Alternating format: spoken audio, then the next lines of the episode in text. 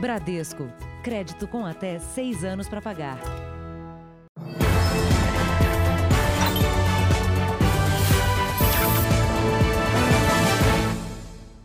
Olá, boa noite. Boa noite.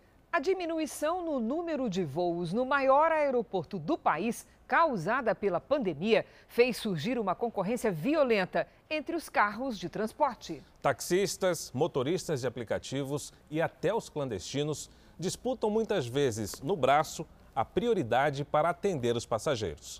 Só neste ano, foram registrados na delegacia do Aeroporto Internacional de Guarulhos sete boletins de ocorrência sobre ameaças entre motoristas de cooperativa, os de aplicativos e os clandestinos, chamados arrastadores.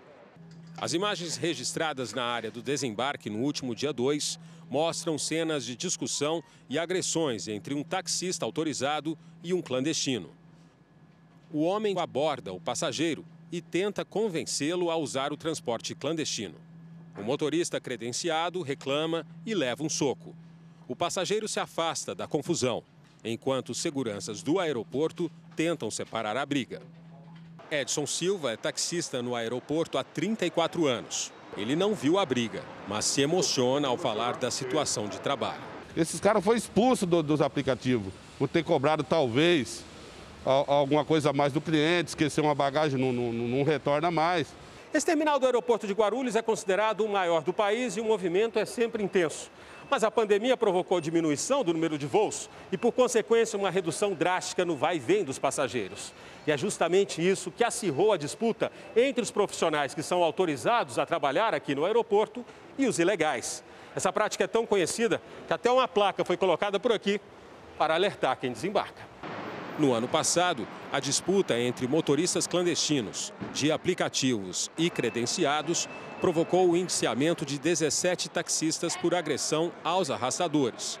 Os que foram identificados sofreram medidas cautelares e acabaram impedidos de trabalhar no aeroporto.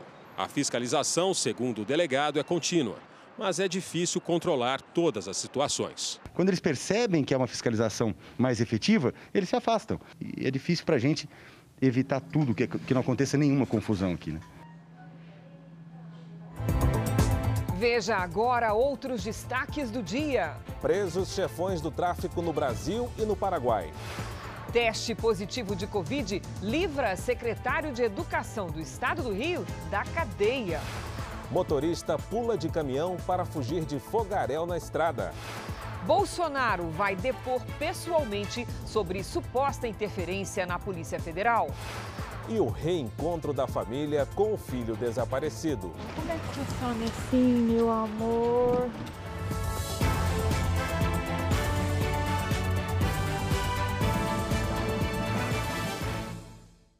Oferecimento Bradesco. Crédito com até seis anos para pagar.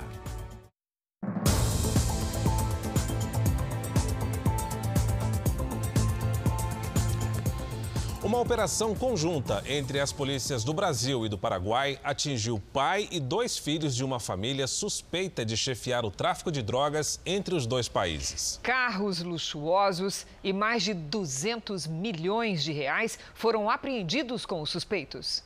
Estas imagens mostram o momento em que agentes paraguaios chegam até esta mansão em Pedro Juan Cabalheiro, na fronteira com o Brasil. Aqui vivia Emídio Morinigo considerado um dos chefes da organização criminosa que atuava nos dois países no tráfico de cocaína. Na mansão, vários cômodos amplos e confortáveis. Na garagem da casa, carros luxuosos. A polícia paraguaia também prendeu dois filhos de Emídio e o dono de uma casa de câmbio. Aqui no Brasil, a Polícia Federal identificou uma ramificação da organização criminosa só para a lavagem de dinheiro, uma apreensão de quase meio milhão de reais. Em Campo Grande, um dos alvos da operação foi esta concessionária de veículos de alto padrão.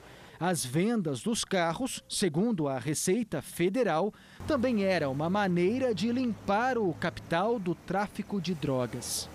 Oito pessoas foram presas nos dois países. Na operação de hoje, a Polícia Federal destacou o alto padrão de vida dos suspeitos.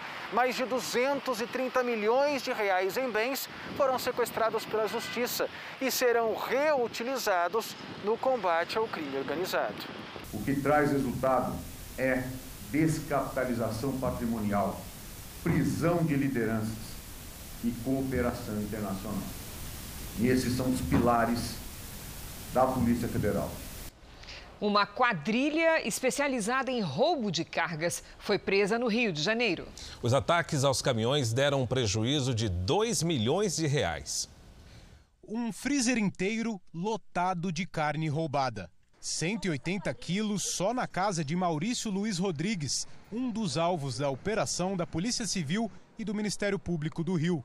O suspeito de ser o líder da quadrilha também foi preso em casa, junto com a esposa na Baixada Fluminense, além do homem que seria responsável por abordar os caminhoneiros nos crimes. De acordo com as investigações, o grupo atua há pelo menos cinco anos, principalmente nas estradas da região serrana do Rio e na Baixada Fluminense.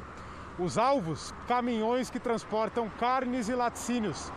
A polícia também descobriu que os criminosos conseguiram montar um esquema extremamente organizado. Constatamos que de março a final de agosto, esse grupo criminoso praticou outros 15 roubos na Baixada Fluminense, ocasionando um prejuízo aí de 2 milhões de reais. Numa escuta telefônica, os criminosos se falam logo após um roubo. Passou? Passou. Valeu, Xará. Quando chegar lá, Xará, tira essas fotos aí e vamos aguardar a banca abrir para comprar o celular para a gente ir na outra missão. Tá beleza. A polícia agora quer saber quem eram os compradores e se os criminosos tinham ajuda de funcionários das empresas. Só de janeiro a julho deste ano, a polícia registrou mais de 3 mil roubos de cargas em todo o estado do Rio. A execução de um jovem no litoral paulista pode ter sido motivada por uma informação falsa dada um pouco antes do crime. A vítima se apresentou como policial para tentar apartar uma discussão. Essas são as últimas imagens de Igor da Conceição, de 24 anos. Ele aparece conversando com uma mulher e dois homens. Todos estão gesticulando muito, parecem discutir. De repente, um homem de blusa com capuz chega e dispara queima-roupa contra Igor. O rapaz foi socorrido e levado ao hospital mas depois de dois dias morreu. Igor passava o feriado da independência na praia com amigos. A gente vê as imagens assim a gente fala: por que, que a pessoa fez isso? Igor foi enterrado hoje em Suzano, na região metropolitana de São Paulo. Segundo testemunhas, o jovem teria se identificado como policial ao tentar resolver uma discussão que acontecia em frente à tabacaria onde ele estava com os amigos. Igor nunca foi policial. O dono ainda da tabacaria disse: não, não vai.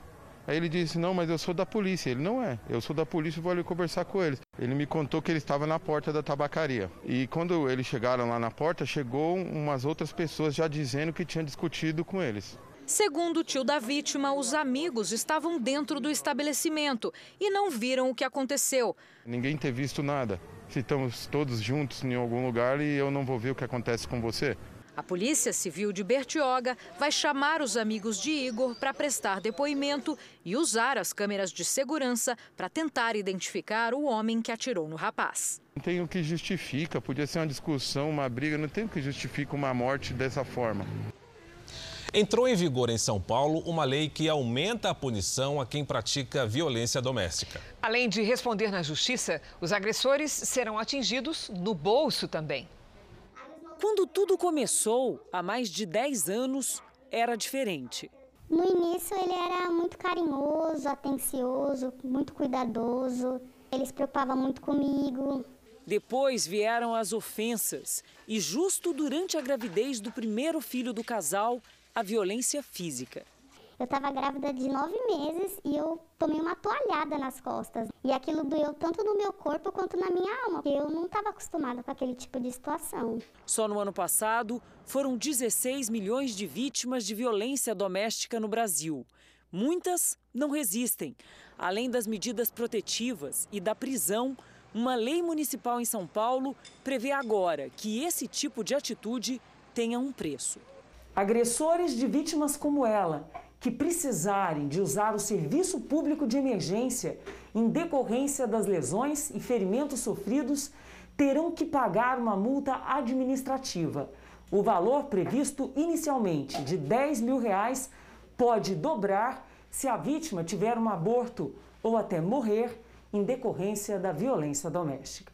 É um problema seríssimo né, de, de saúde pública, segurança pública, que antes era visto como um problema privado, de quatro paredes, mas que agora vem aí é, sendo finalmente né, enfatizado. A gente está tá assistindo né, a uma evolução muito grande. Além das sequelas físicas e emocionais, a violência doméstica no Brasil custa caro também aos cofres públicos.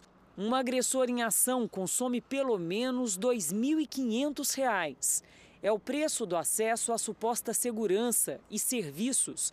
Esse homem que não quer se identificar já foi um agressor. nunca tinha passado por esse tipo de, de situação, nunca tinha agredido nenhuma mulher e eu segurei no braço dela. Ela não gostou, só que eu fui segurando com força e machucou o braço dela, né? Ficou roxo o braço dela. Hoje ele participa de um grupo de apoio.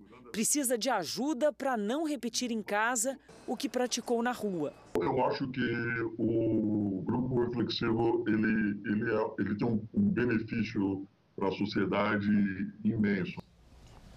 As agências do INSS começam a reabrir na próxima segunda-feira, depois de quase seis meses fechadas por causa da pandemia. Vamos dar boa noite a Lívia Veiga e perguntar o que, que muda nos protocolos de segurança. Lívia. Boa noite. Os atendimentos serão feitos apenas com hora marcada. O uso de máscara será obrigatório, assim como a medição de temperatura logo na entrada. Apenas 500 das 1.500 agências serão reabertas e são elas as responsáveis por 70% dos atendimentos. Solicitações de aposentadoria, pensão e salário maternidade continuarão sendo feitas somente de maneira virtual. Precisam ir até a agência segurados que vão fazer perícia médica e entregar algum documento solicitado pelo INSS. O atendimento pode ser agendado pelo aplicativo Meu INSS, site ou por telefone no número 135. O horário de funcionamento das agências será de 7 horas da manhã a 1 hora da tarde. De Brasília, Lívia Veiga. Ok, Lívia, obrigado. Jornal da Record traz agora os números de hoje da pandemia no Brasil. De acordo com o Ministério da Saúde, o país tem 4.282.164 casos de Covid-19. São 130.396 mortos. Foram 874 registros de mortes nas últimas 24 horas. Também entre ontem e hoje, 33.318 pessoas se recuperaram. No total, já são 3 milhões milhões 530 mil 655 pacientes curados e 621 mil 113 seguem em acompanhamento. Em São Paulo, a Secretaria de Saúde do Estado anunciou hoje que todas as regiões estão na fase amarela do plano de reabertura da economia e que o número de novos casos caiu 31% em relação à semana anterior. No mesmo período, o número de mortes apresentou queda de 20%. O estado de São Paulo é o mais afetado pela pandemia no Brasil e registra até agora 882.809 casos da doença, com 32.338 mortos. O combate ao coronavírus ganhou mais um aliado, o nióbio. O Brasil é o maior produtor deste mineral no mundo. Pesquisadores da Universidade Federal de Minas Gerais descobriram que o nióbio é mais eficiente até que o álcool. Os cientistas pesquisam o nióbio desde 2005.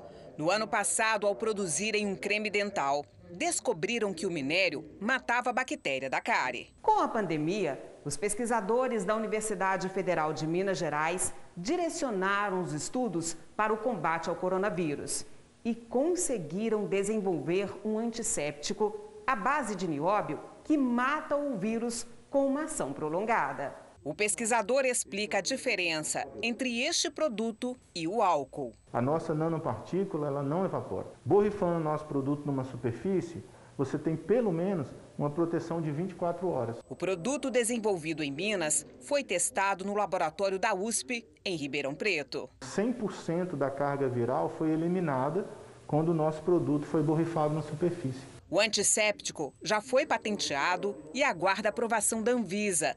A expectativa é que esteja no mercado em até 30 dias e com um preço popular. 99% do nióbio do mundo é extraído em Araxá, no interior de Minas. E não vai custar caro, né? Porque matéria-prima está no estado. A gente tem uma estimativa entre 15 e 20 reais o frasco. A China autorizou o início de testes em humanos de uma possível vacina contra o coronavírus aplicada com spray nasal. O projeto foi desenvolvido pela Universidade de Hong Kong. Ele é parecido com uma vacina em desenvolvimento pela USP de São Paulo, mas está em fase mais adiantada. Mais de 100 voluntários vão aplicar o produto em novembro e a conclusão da pesquisa pode levar até um ano. Se for eficaz, a vacina vai oferecer uma dupla imunidade contra a Covid-19 e também contra a gripe. O secretário de Educação do Estado do Rio de Janeiro e a ex-deputada federal Cristiane Brasil foram presos nesta sexta-feira. Os dois são suspeitos de participar de um esquema que teria desviado 30 milhões de reais em contratos fraudulentos de assistência social.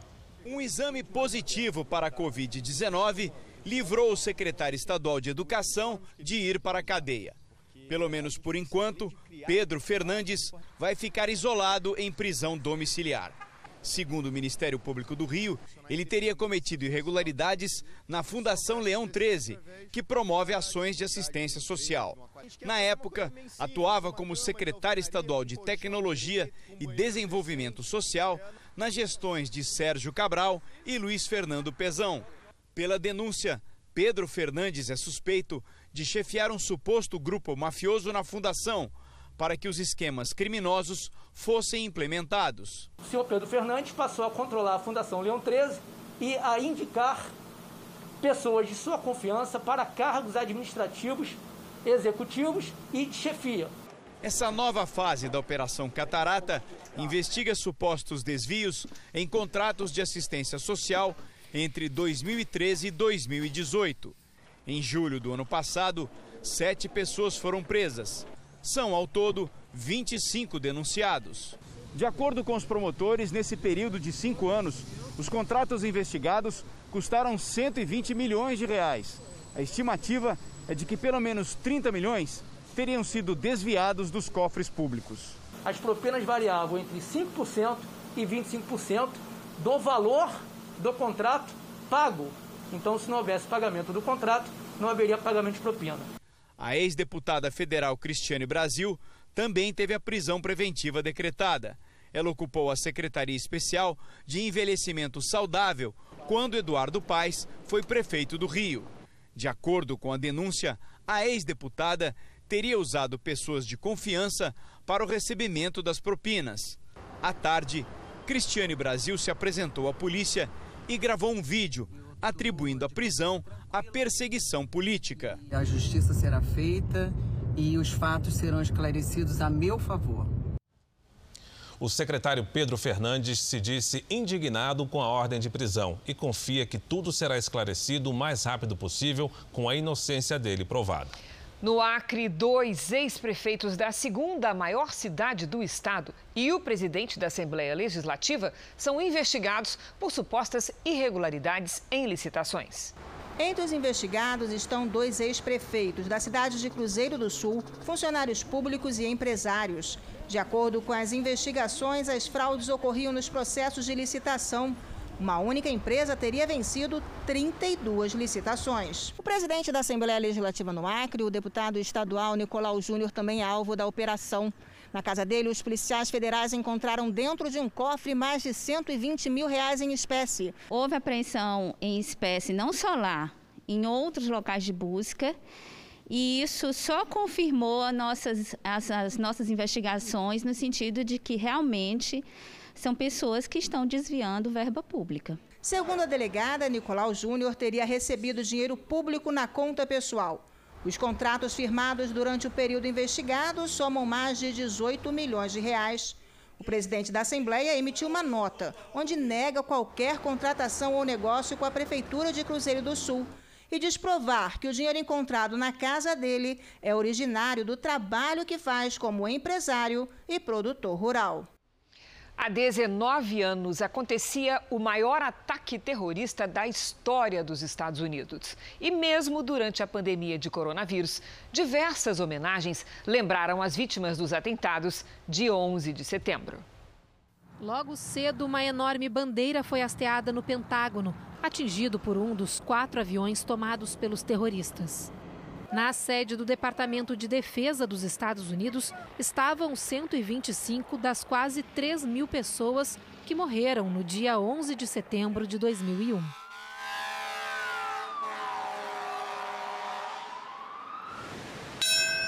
Este sino toca no mesmo horário em que os aviões caíram. Dois deles atingiram as torres do World Trade Center em Nova York em um curto espaço de tempo não demorou para a Torre Sul vir abaixo. Na sequência, a Torre Norte também desabou. No local onde estavam os prédios, hoje há um memorial que recebe milhares de visitantes. Esse ano, por causa da pandemia, um número menor de pessoas foi até lá. José a tradicional leitura dos nomes das vítimas foi gravada e reproduzida em alto-falantes espalhados pela cidade. L. D'Ambrosio Jr. Estes três irmãos tinham entre 7 e 9 anos quando o pai morreu no local. Todos os anos vamos homenageá-lo. Pode chover, nevar, não importa o tempo e estaremos aqui. O quarto avião caiu em um campo na Pensilvânia. Em discurso, o presidente Donald Trump lembrou das 40 pessoas que lutaram com os terroristas e impediram uma tragédia ainda maior. Seus nomes e suas histórias estarão sempre na lista de heróis americanos, afirmou Trump. Quase 20 anos após a tragédia, o Corpo de Bombeiros incluiu 27 nomes de bombeiros, socorristas e paramédicos no memorial da corporação.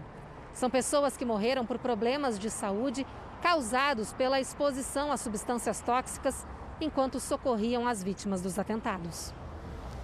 O Bahrein se juntou aos Emirados Árabes no acordo histórico para estabelecer relações diplomáticas com Israel.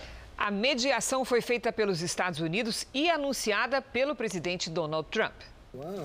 O presidente americano já havia dito nesta semana que outro país poderia aderir ao acordo entre Israel e os Emirados Árabes. Hoje, pelo Twitter, ele anunciou que era o Bahrein, o segundo país árabe a fazer as pazes com Israel em 30 dias. O primeiro-ministro israelense Benjamin Netanyahu comemorou o que chamou de uma nova era de paz. Em um comunicado conjunto, os Estados Unidos, Israel e Bahrein afirmaram que vão continuar os esforços para uma solução pacífica na região com mais segurança e estabilidade. Isso inclui o conflito entre israelenses e palestinos, mas para o presidente da autoridade palestina, Mahmoud Abbas, o anúncio é mais um golpe. Ele já havia condenado o acordo entre Israel e os Emirados. Na semana que vem, delegações israelenses dos Emirados e do Bahrein vão se reunir em Washington para assinar a declaração de paz. O pacto representa uma vitória diplomática para Trump, que disputa a reeleição. O governo tenta manter o veto do presidente Bolsonaro à prorrogação da desoneração da folha salarial. Um dos argumentos é supostamente colocar em risco o teto de gastos. Para especialistas, prorrogar a desoneração é fundamental para manter os empregos em 17 setores responsáveis por 6 milhões de vagas. O líder do governo na Câmara bem que tentou. Passou as últimas semanas negociando a manutenção do veto do presidente Bolsonaro à prorrogação por mais um ano da desoneração da folha salarial para os 17 setores da economia que empregam juntos pelo menos 6 milhões de pessoas diretamente.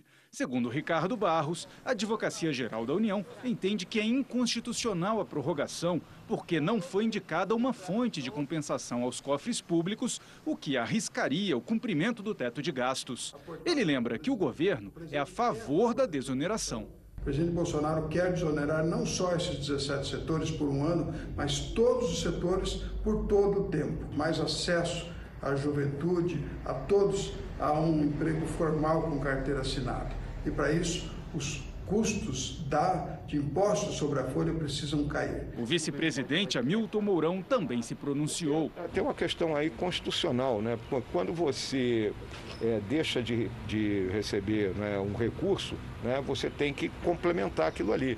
E não está dito né, nessa medida da onde sairão os recursos para que o governo perca, é, não perca o dinheiro. Para parlamentares, não há inconstitucionalidade porque não haveria criação de benefícios, somente a manutenção dos que já existem. E aguardar uma nova saída para desonerar não resolve o problema imediato. Não teremos realmente a concretização das alterações tributárias, que era o esperado, buscando desonerar todas as áreas.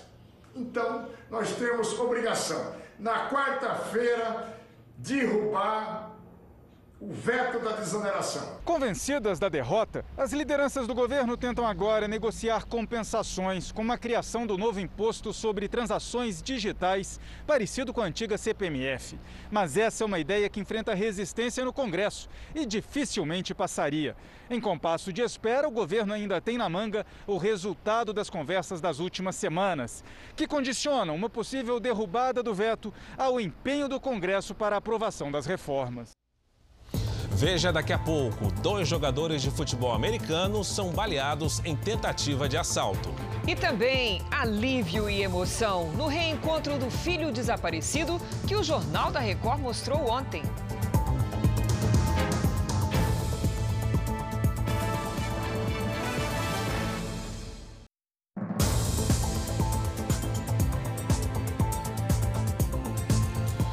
Presidente Bolsonaro assinou hoje na Bahia o termo de compromisso para a construção de uma ferrovia entre o estado e Tocantins. No discurso, o presidente disse estar se aproximando cada vez mais do judiciário. Bolsonaro desembarcou em Barreiras, oeste da Bahia, por volta das nove e meia da manhã. Foi recebido por apoiadores. De lá, seguiu de helicóptero até o canteiro de obras, na cidade vizinha de São Desidério. Sem máscara e ao lado de ministros, ele caminhou sobre os trilhos da ferrovia Oeste-Leste, que vai ligar Figueirópolis, no Tocantins, e o porto de Ilhéus, no Sul Baiano e será usada principalmente para o transporte de soja. A construção começou em 2011 e o prazo de entrega já foi adiado algumas vezes. Na cerimônia, houve a assinatura da parceria entre o governo e o Exército Brasileiro para a construção de parte da obra, o que não acontecia havia quase 30 anos. O Exército é povo, o Exército é Brasil. O Exército é o que são vocês. Se lá atrás, com Juscelino, houve investimento massivo nas rodovias, porque o petróleo era barato e assim era, obviamente, bom para aquela época. Depois da crise do petróleo mudou, depois dos anos 70. Mas pouca gente pensou em investir em ferrovias.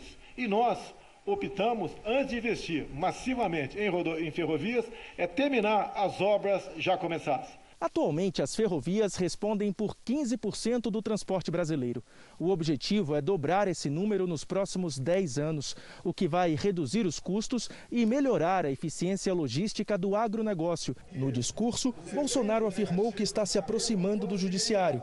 Nesta semana, ele esteve no STF duas vezes, para a despedida de Dias Toffoli e depois para a posse de Luiz Fux na presidência da corte. Aos poucos, estamos aproximando cada vez mais das autoridades do Judiciário.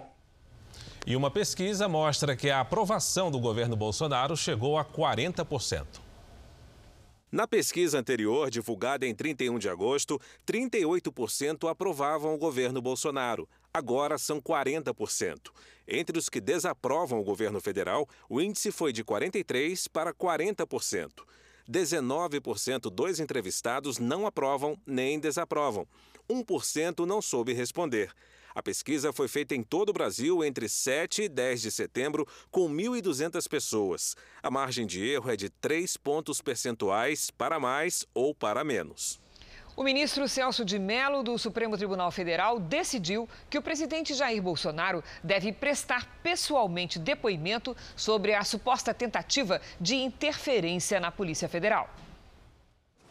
Celso de Mello não atendeu à manifestação da Procuradoria-Geral da República para que Bolsonaro prestasse depoimento por escrito. Na decisão, o ministro afirma que o presidente da República não atende a qualquer das prerrogativas do requerimento formulado pela PGR.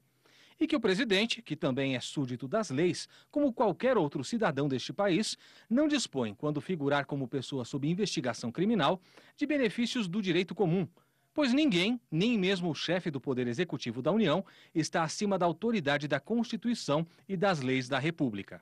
Celso de Mello afirma que o depoimento por escrito, segundo o Código de Processo Penal, só é permitido aos chefes dos três poderes da República, que figurem como testemunhas ou vítimas, mas não como investigados, como é o caso de Bolsonaro. Com isso, o presidente deve ser o primeiro a prestar esclarecimentos aos agentes da Polícia Federal no exercício do cargo. Apesar da decisão, o ministro deixa claro que Bolsonaro pode exercer legitimamente, como qualquer cidadão, o direito de ficar em silêncio. A investigação foi aberta em maio, com base em afirmações do ex-ministro da Justiça, Sérgio Moro. Celso de Mello permitiu ainda que a defesa de Moro acompanhe o interrogatório e faça perguntas ao presidente Bolsonaro. O local e a data do depoimento serão definidos pela delegada que comanda a investigação, Cristiane Correia.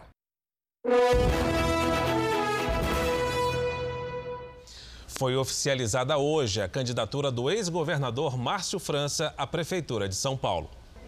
A convenção, no auditório da Câmara Municipal da cidade, contou com a presença de representantes do PSB, partido do ex-governador, e dos partidos da coligação. Márcio França tem o apoio do PDT, PMN e Avante. Antônio Neto será o vice na chapa. Veja agora os destaques do próximo Domingo Espetacular. Exclusivo, as estradas brasileiras onde mais acontecem ataques a carros fortes.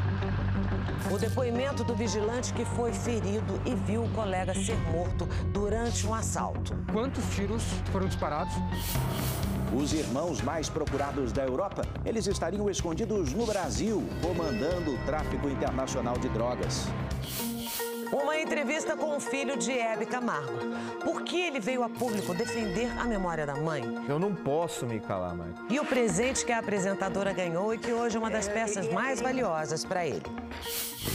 O desabafo do jogador Hulk. Pela primeira vez, ele fala sobre o fim do casamento e o namoro com a sobrinha da ex-mulher. No Por Onde Anda, tem uma conversa com o cantor Salgadinho. E a música é inédita que ele fez com o amigo Ronaldinho Gaúcho enquanto o jogador estava preso no Paraguai. Liga pro Ronaldinho Gaúcho, será que ele te atende? Vamos ver. É no Domingo Espetacular. Depois da Hora do Faro. Até lá.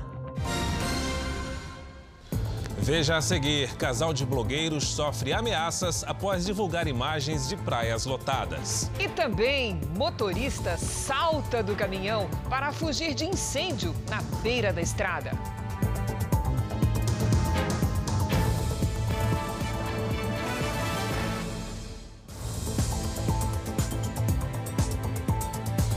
Casal de blogueiros foi ameaçado e teve que deixar às pressas a cidade de Arraial do Cabo, na região dos Lagos, no Rio de Janeiro. Tudo porque eles postaram um vídeo na internet onde mostravam as praias lotadas em meio à pandemia. O influenciador digital Marcos Vaz e a namorada Inês Lafosse, que é argentina, têm juntos quase 300 mil seguidores nas redes sociais. Eles postam conteúdo sobre viagens e dicas de turismo. Esse é um vídeo do último feriado prolongado em Arraial do Cabo, litoral do Rio de Janeiro. Vocês podem ver aqui que a Praia Grande está um pouquinho cheia. A maioria das pessoas não usam máscara e também aqui está um pouco diferente das outras cidades litorâneas, né? Aqui, pelo visto, você pode ficar na areia e também não tem essa fiscalização, você tem que usar máscara. Ao mostrar aglomeração e pessoas sem máscara, o casal passou a ser ameaçado nas redes sociais. Tu vem pra cá pra querer queimar a nossa cidade? Rapaz, apaga aquele, aquele, aquela, aquele vídeo que tu fez, rapaz. Senão você vai ter um problema sério com a gente aqui. A gente vai dar uma coça arrumada em você e botar você de volta pra sua cidade. Com medo, o casal fez um boletim de ocorrência e deixou Arraial do Cabo, onde os dois passaram os últimos seis meses. A polícia investiga o caso e tenta descobrir quem são os autores das ameaças. Os blogueiros lamentam ter que sair da cidade dessa forma. Eu sempre falei, Cabo é a top 3 cidades mais bonitas do mundo. Sempre fui assim um grande fã, sempre idolatrei a cidade. Saí de lá chorando. Amamos a cidade, amamos as pessoas que, que fizemos amizade lá. Então, triste finalizar assim, né? Em Londrina, no Paraná, um motorista ficou gravemente ferido após o caminhão dele tombar. O acidente aconteceu em uma rodovia que corta a cidade. O caminhão carregado de cimento vira ao tentar fazer uma curva. O motorista já mostrava dificuldade para controlar o veículo. Momentos antes da queda, ele havia passado por cima de um canteiro. Terminou hoje e com um final feliz.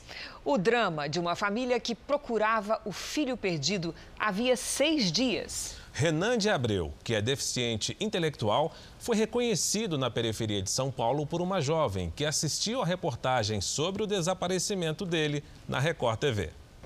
Por telefone, o fim do pesadelo. Renan, é você? Onde, onde você tá, meu filho? A gente tá procurando você que nem desesperado. Do outro lado da linha estava o filho Renan, desaparecido desde sábado. A gente achou! Não, não sai, não, sai daí. Deus, obrigado, Senhor, obrigado, meu pai. A família toda correu para reencontrá-lo. Num abraço, termina a angústia que já durava seis dias. Oh, meu amor, como é que você some assim, meu amor? É um alívio tão grande que parece que a gente começa a flutuar. Durante os dias em que esteve desaparecido, Renan foi acolhido e passou as noites com uma família. Foi a vizinha Rayane quem telefonou para a mãe de Renan depois de ver o desespero de Vécia numa reportagem na Record TV. E ainda comentei com a minha sogra, nossa, eu vi aquele rapaz. Aí ela pegou, falou assim, ó, oh, você, você, quer o Renan? Eu falei, sou. Aí eu fui falando com ele, conversando, aí eu falei para ele, você não tem nenhum número que eu possa entrar em contato com alguém da sua família? Aí ele falou assim, eu tenho um cartãozinho, aí era o número da mãe dele. Renan de Abreu tem 31 anos e foi encontrado enquanto brincava com crianças na rua. Por causa da deficiência intelectual, ele não pode sair sozinho. Imagens das câmeras de segurança flagraram ele deixando o condomínio onde mora sem a autorização da família. Renan andou poucos metros e chegou até este ponto de ônibus. Ele tinha menos de 10 reais em moedas. Pagou a passagem e foi até a cidade vizinha de Barueri. De lá, ele pegou um trem e foi para outra cidade, Carapicuíba. Ele ainda andou por mais de uma hora até chegar ao bairro onde foi encontrado. Este ano, segundo a Secretaria da Segurança Pública de São Paulo, 12.377 pessoas desapareceram no estado. 83% dos casos registrados foram solucionados. Em casa, Renan passou o dia cercado de cuidados e contou detalhes do que viveu fora de casa. Eu sinto muita angústia de depois de não encontrar mais ninguém. Agora, os pais querem esquecer os dias de desespero parece que tirou um elefante das costas, sabe assim? Do coração, da alma, porque tava num peso assim, uma sensação de lacerante, sabe, por dentro. Tinha hora que parecia que eu nem ia aguentar de tanta dor que eu estava sentindo no coração. E lembrar apenas da gratidão por quem cuidou do filho. A gente vê tanta maldade no mundo e às vezes a gente percebe que tem pessoas que ainda que querem ajudar, né? Que têm esse desejo de ajudar e ajudaram a gente. Isso realmente me deixou muito feliz. Oh, filho. Melhor quando o final é feliz, né? A Corregedoria da Polícia Militar do Pará vai investigar a atuação de PMs durante uma tentativa de assalto com reféns em Belém. Um motorista de aplicativo e dois jogadores de futebol americano foram baleados. O estado de um dos atletas é grave. As marcas dos tiros dão a ideia do terror que viveram o motorista de aplicativo e os três passageiros. Uma situação muito ruim. Eu pensava que nunca iria passar por isso. O fato aconteceu dentro de um conjunto no meio da cidade. A viagem era compartilhada. Uma passageira desceu quando chegou em casa. Foi neste momento que dois homens armados renderam o um motorista. Dentro do veículo estavam três jogadores de futebol americano do Clube do Remo. O atleta, que estava no banco da frente, pulou com o carro já em movimento e conseguiu escapar. Uma viatura da Polícia Militar passou bem na hora e iniciou uma perseguição. Houve troca de tiros. O criminoso que estava dirigindo perdeu o controle da direção e bateu num muro. Dois jogadores e o motorista de aplicativo foram baleados. O meu irmão e o motorista tentaram sair.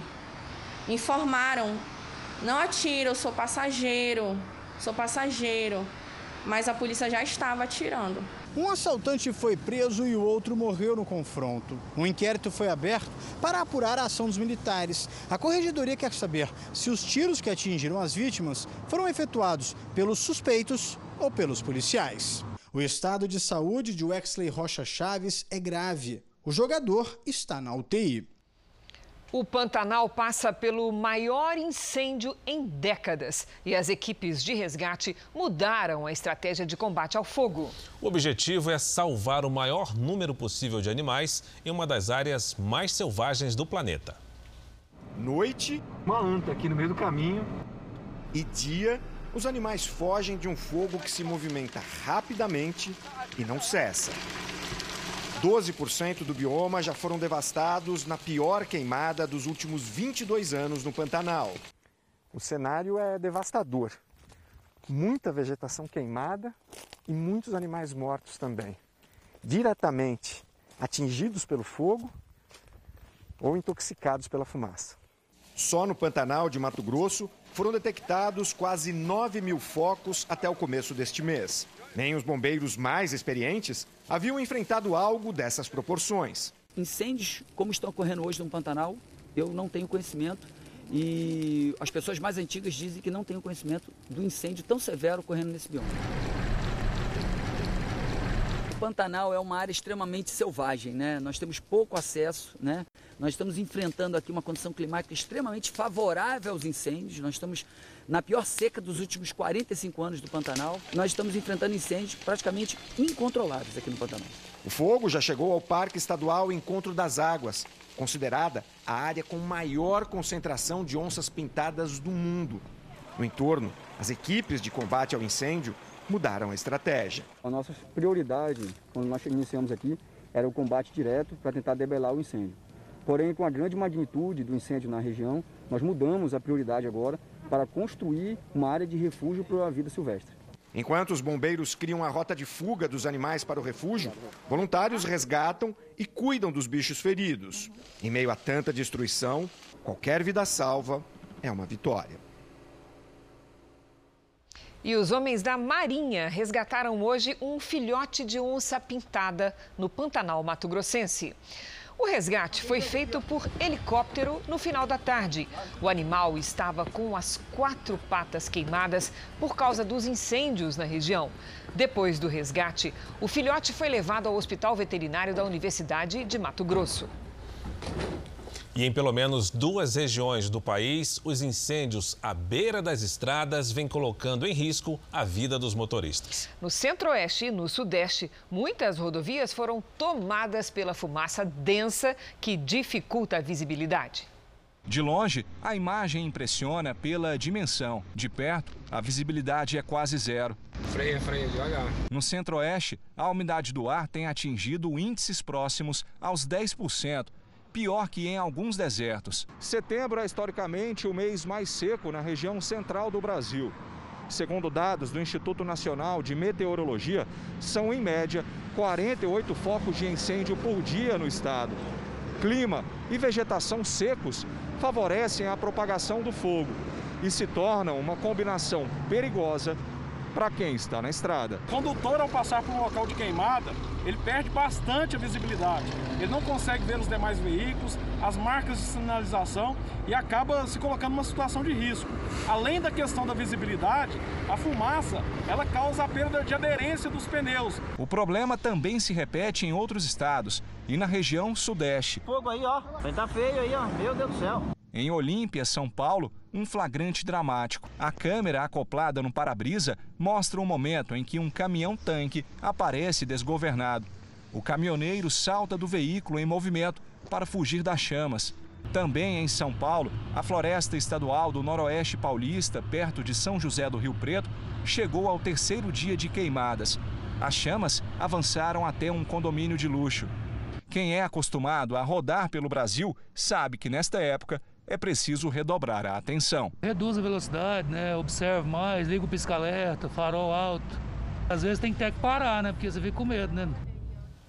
E o incêndio também destruiu um ferro velho no Triângulo Mineiro. A coluna de fumaça preta podia ser vista de longe. O galpão onde o fogo começou fica às margens do anel viário de Uberlândia. As chamas destruíram o ferro velho. A estrutura da construção desabou. Segundo o Corpo de Bombeiros, casas no entorno também foram atingidas. Não há registro de feridos e as causas do incêndio serão apuradas.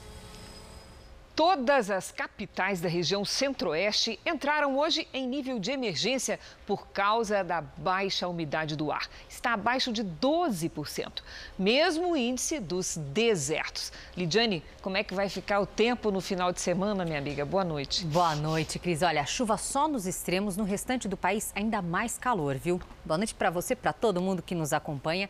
O ar seco domina o tempo na maior parte do Brasil. Os baixos valores de umidade se repetem principalmente no centro-oeste. No sul, o oposto. O ar está saturado com umidade acima dos 80%. Isso acontece porque uma nova frente fria se forma entre hoje e amanhã e traz risco de temporais com granizo para o Rio Grande do Sul e Santa Catarina no sábado e também no domingo.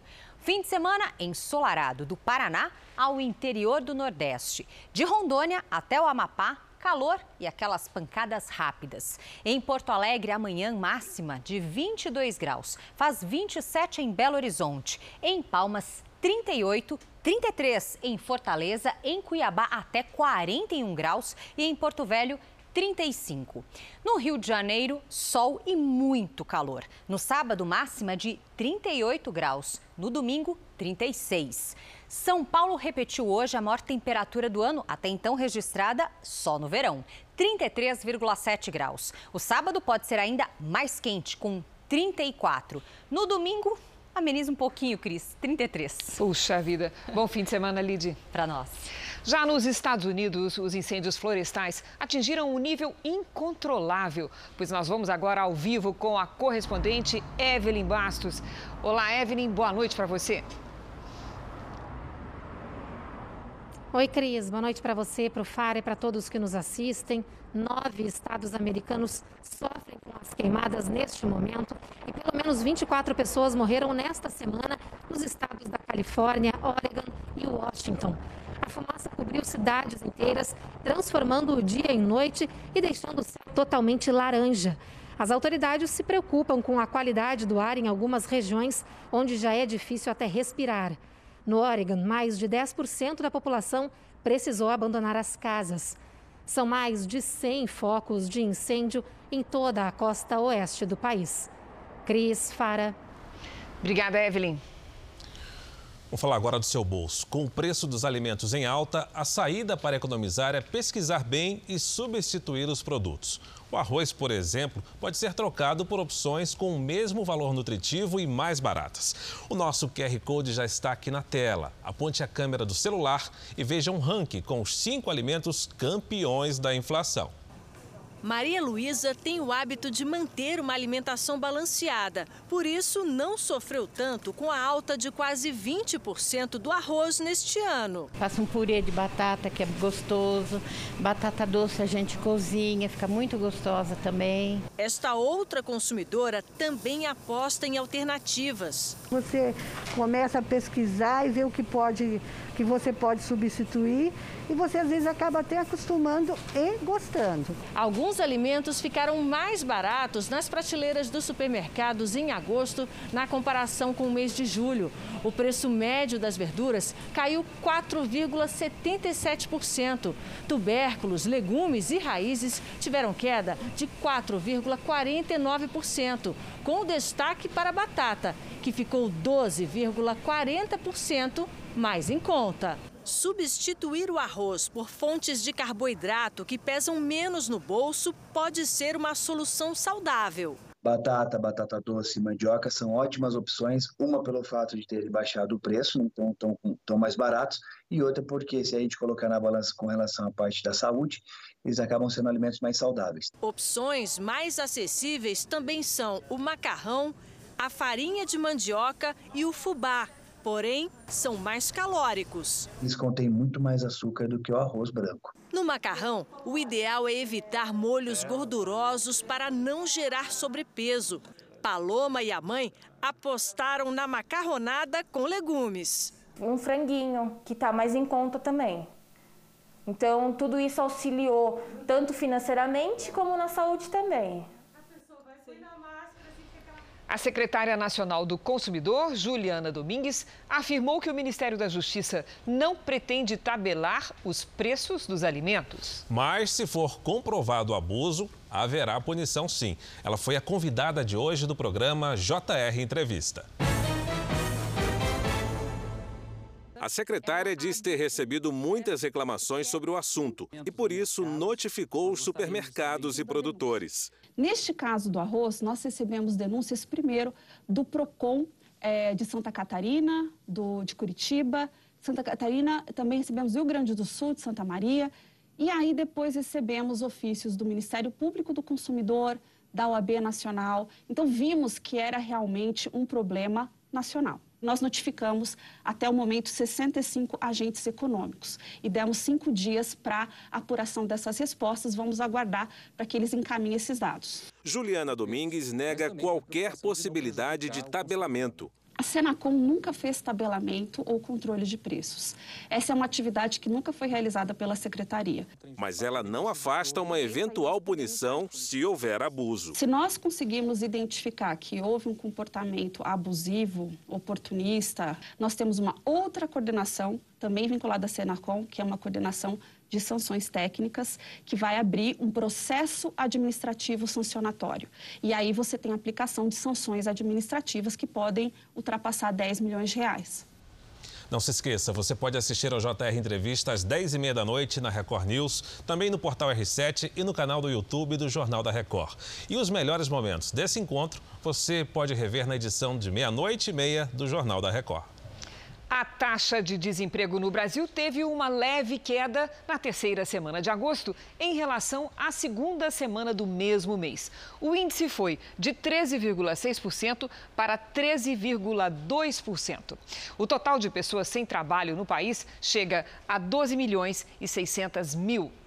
300 mil a menos do que na pesquisa anterior. Os números são da PNAD Covid, divulgada hoje pelo IBGE. O trabalhador que teve o contrato suspenso durante a pandemia precisa calcular bem as despesas do final do ano. O valor do 13º salário será menor. Voltar ao emprego foi um alívio para o Wagner. Ele ficou três meses com o contrato de trabalho suspenso neste restaurante. Para sair do vermelho, ele já conta com aquele dinheiro extra de todo fim de ano. Sempre o meu 13 terceiro ajudou a pagar as contas. A vivia do ano inteiro. Consegui colocar todas as minhas contas em dias. Só que o 13 terceiro que o Wagner já está esperando, nesse ano vai ser menor para quem, como ele, teve o contrato de trabalho suspenso. Pela medida que flexibilizou a legislação, o período em que o funcionário ficou parado não vai contar no cálculo do valor final. Se o tempo chegar, por exemplo, a seis meses, que é o máximo permitido, o 13 terceiro vai cair pela metade. Para saber qual é a redução, a conta é a seguinte: dividir o salário mensal por 12. Por exemplo, com um salário de 2 mil reais, é assim. Depois, multiplicar o resultado pelos meses de contrato suspenso, por exemplo, 3. Por último, descontar esse valor do salário normal para chegar ao 13 terceiro. R$ 1.502 neste caso. E é bom ficar atento. Para quem estiver no sistema de redução de jornada e de salários, no mês anterior ao do pagamento do benefício, o valor também pode ser menor. O trabalhador vai receber a sua primeira parcela em novembro. Se ele teve redução, redução do seu salário em outubro, consequentemente, a primeira parcela do 13º vai sofrer uma redução proporcional também. Para este educador financeiro, o melhor resultado desta equação é acertar primeiro as dívidas, que têm juros maiores.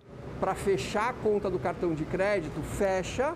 O sufoco reforça a dica de que é preciso uma reserva para as emergências. Essa foi uma grande lição dessa pandemia, né?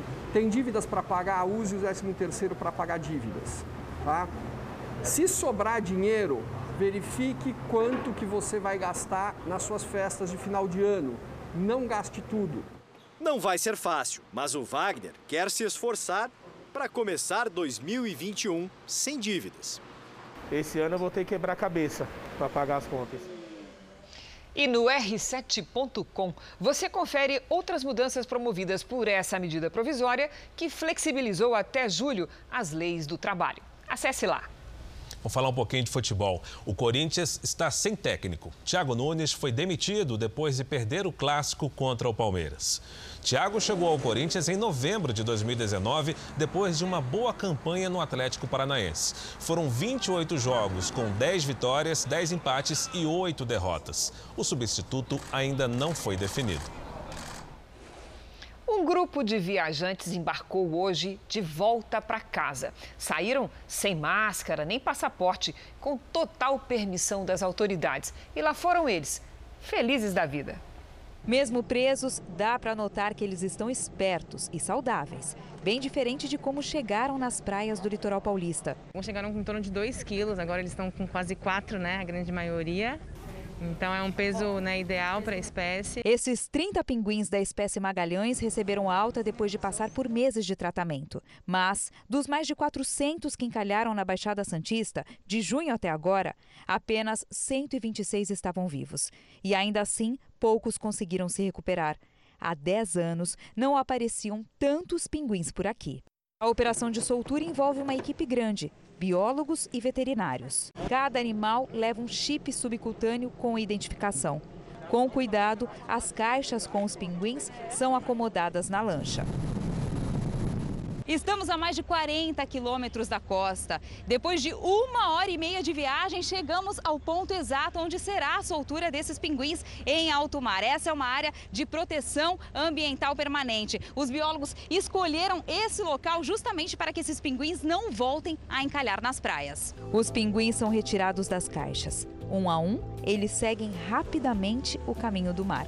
Se juntam, mergulham e pronto, estão livres retomam a jornada de volta para as águas geladas da Argentina e Chile. Eles ainda têm que nadar praticamente 4 mil quilômetros, até um pouquinho mais, né? Então, para eles seguirem as correntes para voltar para casa. No Rio Grande do Sul, a solidariedade ajudou a unir pela internet um coral que a pandemia separou. Há quatro anos, Rosana se dedica a um projeto cheio de carinho. Um coral para alunos com necessidades especiais. Mas com a pandemia, a música saiu de cena e deu espaço a um único toque, o do telefone da professora.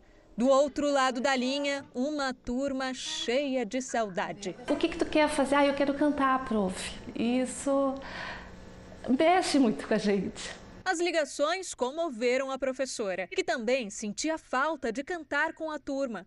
Rosana, então, pensou em uma maneira de resolver o problema da distância: um coral online. O projeto, no entanto, esbarrava em outro obstáculo: acesso à internet.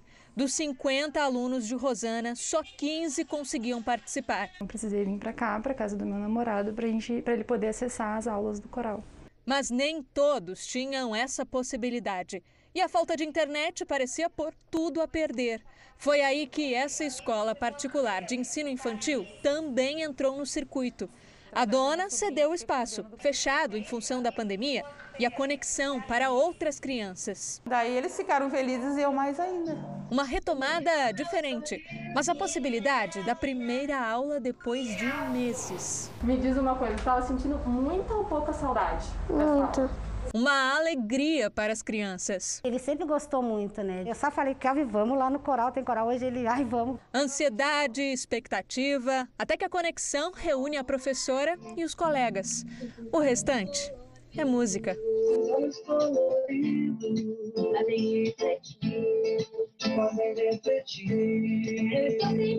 linha. Não posso mais fugir meu cabelo enrolado. O Jornal da Record fica por aqui. A edição de hoje na íntegra e também a nossa versão em podcast estão no Play Plus e em todas as nossas plataformas digitais. E à meia-noite e meia, você já sabe, tem mais Jornal da Record. Você fica agora com a novela Apocalipse. Boa noite e ótimo final de semana. Ótima noite para você e um excelente fim de semana.